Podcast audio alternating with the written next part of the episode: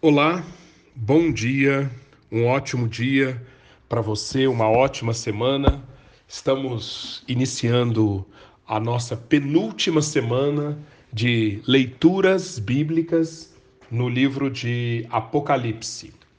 Esta semana nós passearemos pelos capítulos 17, 18 e 19. Então, esta é a sua tarefa de casa para a semana.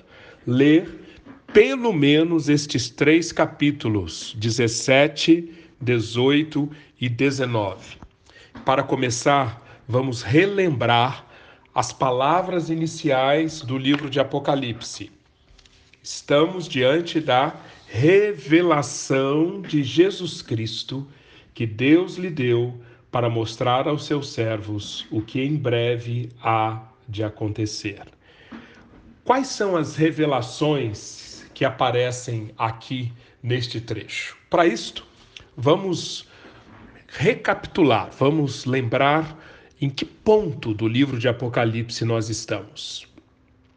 Nós podemos dividir o livro de Apocalipse em algumas partes. A primeira parte nessa parte, capítulos 1, 2, 3, 4 e 5, nós fomos apresentados ao Cristo glorificado. Tivemos as visões de Cristo glorificado, das cartas que foram ditadas às sete igrejas da Ásia Menor e assim que as cartas terminaram de ser ditadas, João recebe um convite para subir ao céu, e lá no céu ele tem visões desse Cristo glorificado na forma de um cordeiro. Cristo, assim como Deus no seu trono, adorado por inúmeras, inúmeras criaturas celestiais, e Cristo como um cordeiro com autoridade para abrir o livro o livro que marca o final dos tempos. Na segunda parte, a partir do capítulo 6, nós vemos a abertura do livro propriamente dita. Esta abertura se dá através dos sete selos que são abertos, depois do toque das sete trombetas que apresentam o conteúdo desse livro, assim como o derramar das sete taças, com as sete, com os sete flagelos com os quais a ira de Deus será consumada.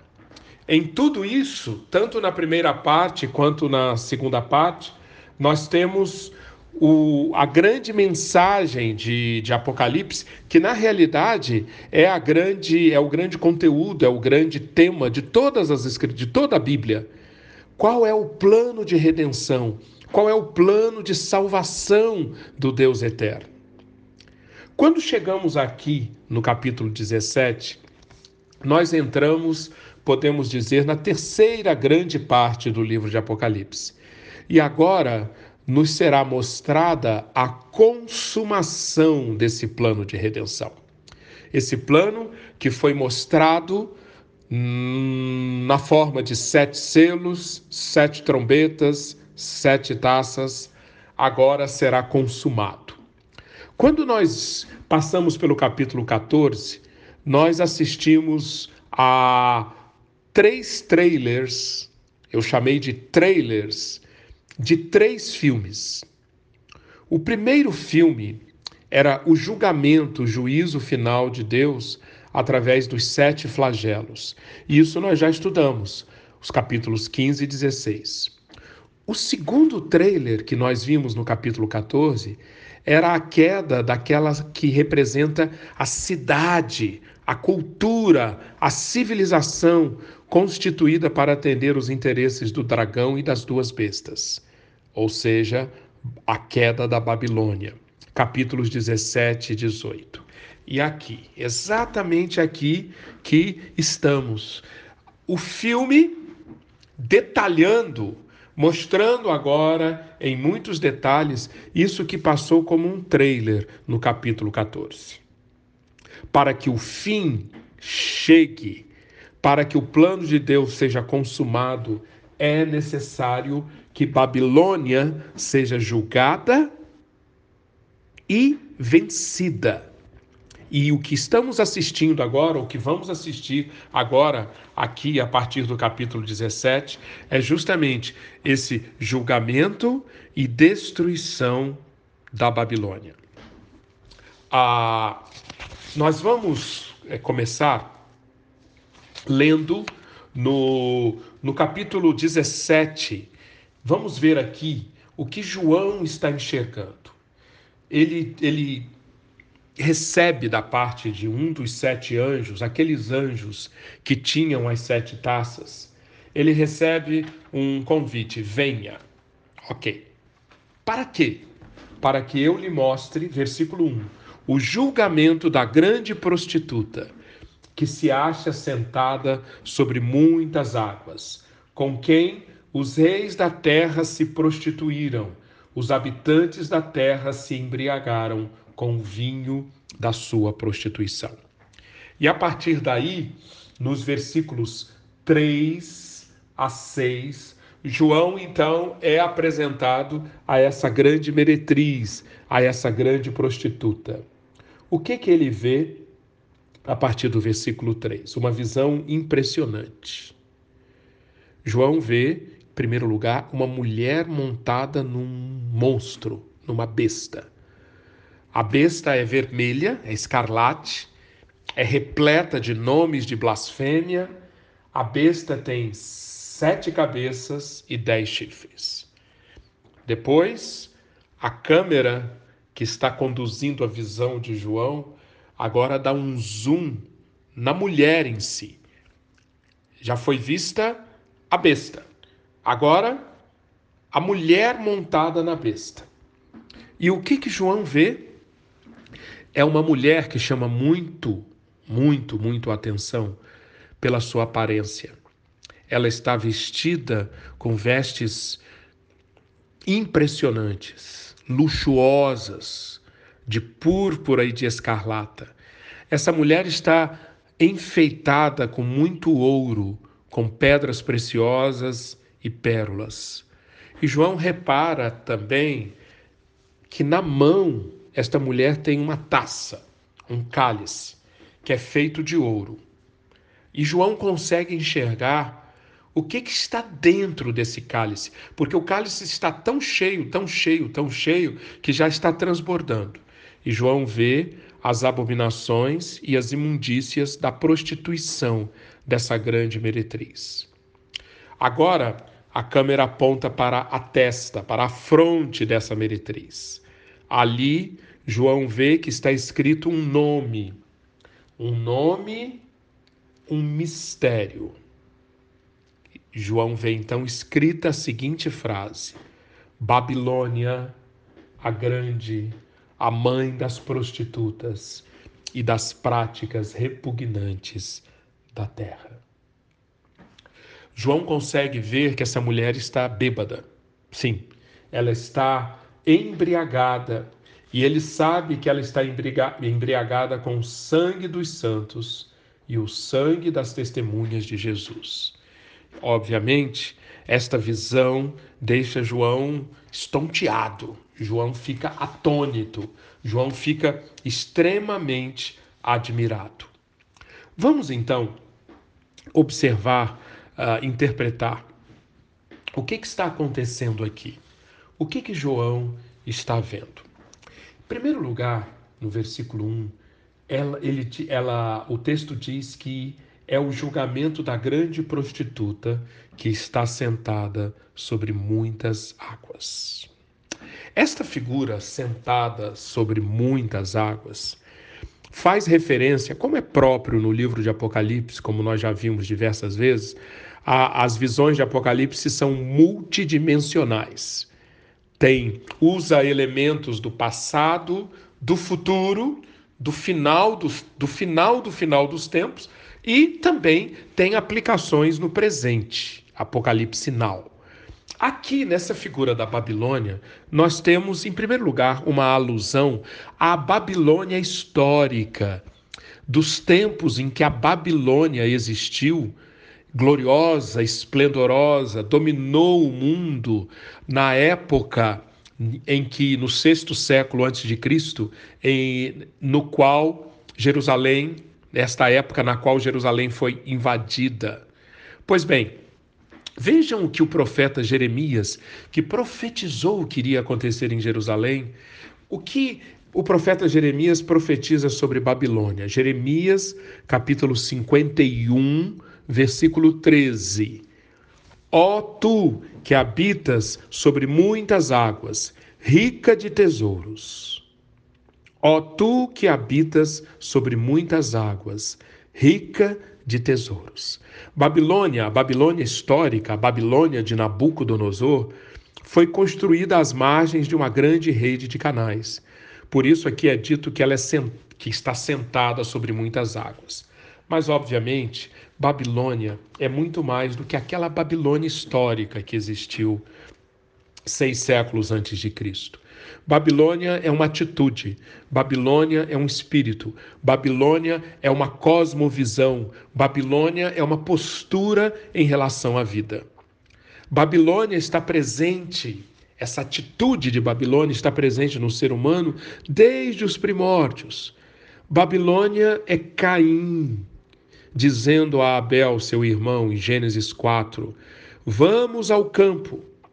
E por que Caim não conseguia lidar, não conseguia lidar, ou não conseguia atender ao caminho de justiça que o Deus eterno lhe apresentou, Caim então resolve eliminar, Caim resolve matar seu irmão, porque não consegue lidar com as influências do dragão dentro de si. Ele mata Abel. Babilônia é Lameque. Gênesis capítulo 4, versículo 23. Tetraneto de Caim, tataraneto, desculpem, tataraneto de Caim, Lameque, para mostrar quem ele era, que ele podia tudo, que ninguém podia brincar com ele. Lameque, no seu narcisismo, no seu egocentrismo, diz o texto que ele diz às suas mulheres: Escutem, mulheres de Lameque, matei um homem porque ele me feriu, e um rapaz porque me pisou. Sete vezes se tornará a vingança de Caim, de Lameque, porém, setenta vezes sete.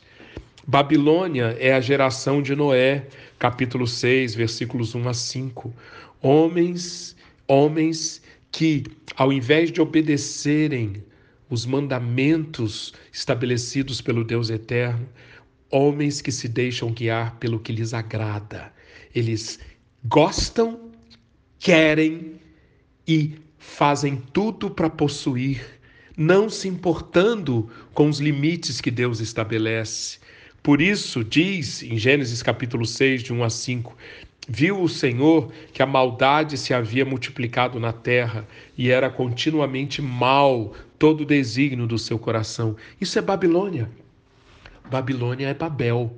Sim, aquela planície em Gênesis capítulo 11, na qual os homens disseram: Vinde, edifiquemos para nós uma cidade e uma torre, cujo topo chegue até os céus e tornemos célebre o nosso nome, para que não sejamos espalhados pela terra. Babilônia, por sinal, foi erguida, a cidade histórica de Babilônia foi, foi erguida no lugar onde Babel foi erigida. Então, eu, pod eu poderia continuar aqui citando textos e textos nas Escrituras que falam sobre essa mesma atitude, sobre essa mesma postura. Isso é Babilônia. Babilônia, na época de João, na época do Apocalipse, era Roma. Roma. Babilônia será uma civilização, uma potência global que existirá na época em que Cristo voltar. A manifestação final de toda a história ante Deus, de toda a postura idolátrica perversa. Tudo que for possível o homem fazer para tentar se afirmar as, a, a despeito do que Deus quer. Isso será a Babilônia escatológica. E a Babilônia atual? Babilônia está presente hoje.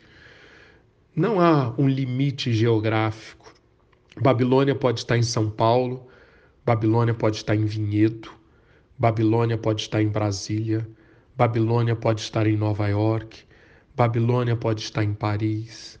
Babilônia está onde cultura e costumes tentam seduzir o mundo para adorar o que não é Deus e aproveitar-se dos seres humanos naquilo que eles têm de mais precioso, que é a sua fome e sede do eterno, que é a sua é o seu desejo de adorar aquilo que é digno de ser adorado. Babilônia então canaliza isso para os seus propósitos. Isso é Babilônia.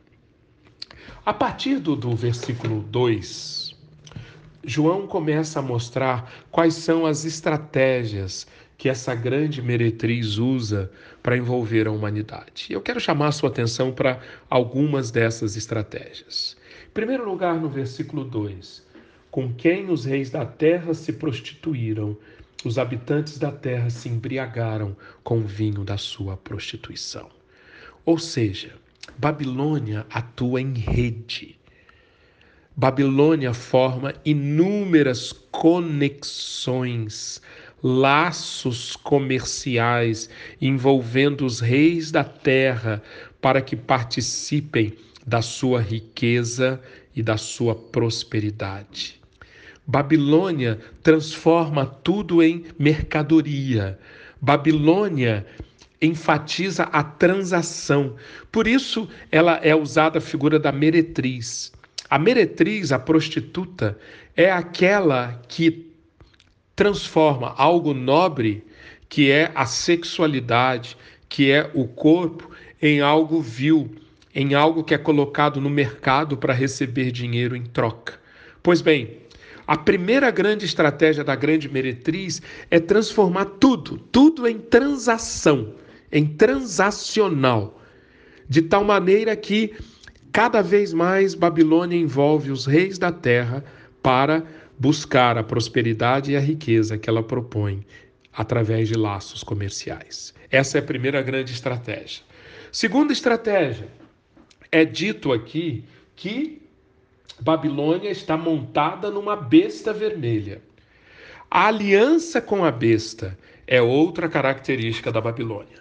Essa besta vai ser apresentada, vai ser reapresentada, porque nós já a vimos no capítulo 13, essa besta vai ser reapresentada a partir do versículo 7, que nós estudaremos amanhã. Mas aqui já é mostrado que o poder da Babilônia, a autoridade da Babilônia, vem da sua aliança com a besta. Uma besta que é idêntica àquela que nós vimos no capítulo 13, versículo 1. Sete cabeças e dez chifres, sete cabeças coroadas.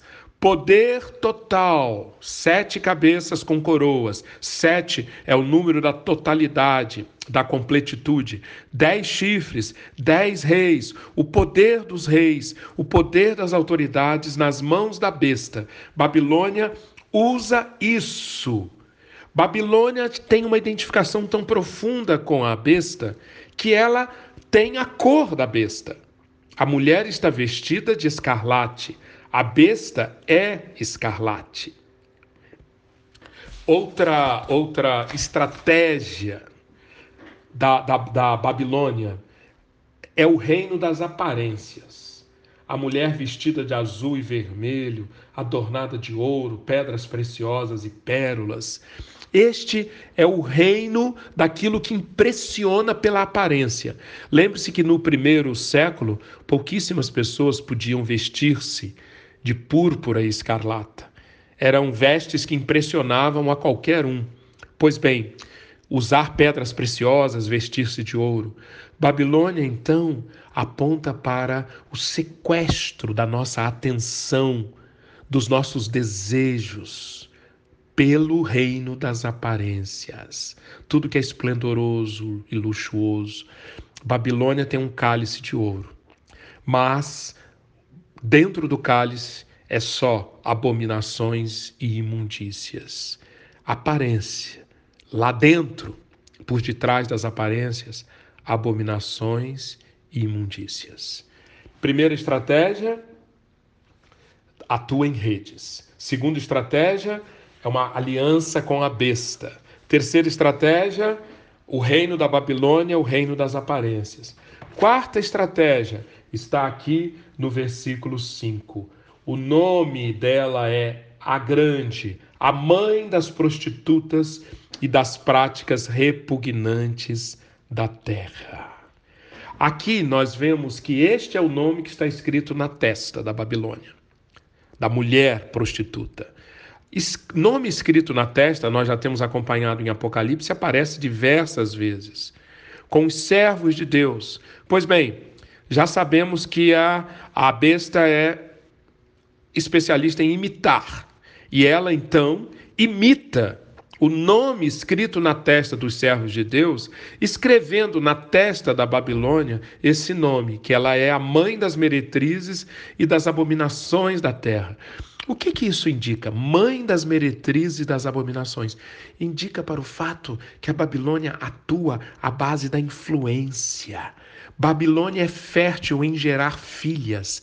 Ela é a mãe das meretrizes. Quinta estratégia. Babilônia está embriagada com o sangue dos santos e com o sangue das testemunhas de Jesus. A estratégia da opressão, da perseguição, da eliminação da oposição. Essa é a quinta estratégia. A mulher está embriagada com o sangue daqueles que não a seguem, com o sangue daqueles que se opõem, dos, com o sangue daqueles que se recusam a aceitar as suas seduções. Pois bem, nós terminamos essa reflexão nesses versículos, deixando para você esse convite para que você hoje esteja atento nessa segunda-feira. O símbolo da grande prostituta é um símbolo para uma experiência do nosso dia a dia. Babilônia pode ser a nossa cidade, a cidade onde a vida corre tranquila. Babilônia, essa mulher e a besta escarlate, Pode estar nas ruas que percorremos, nas lojas em que compramos verduras, enquanto conversamos trivialidades. Babilônia. Como reconhecer Babilônia? Estratégias da Babilônia. As cinco estratégias que nós apresentamos aqui. Mas o principal, como resistir à Babilônia? Babilônia é uma fábrica de ídolos. O nosso grande exemplo de resistência à Babilônia, um deles é Daniel.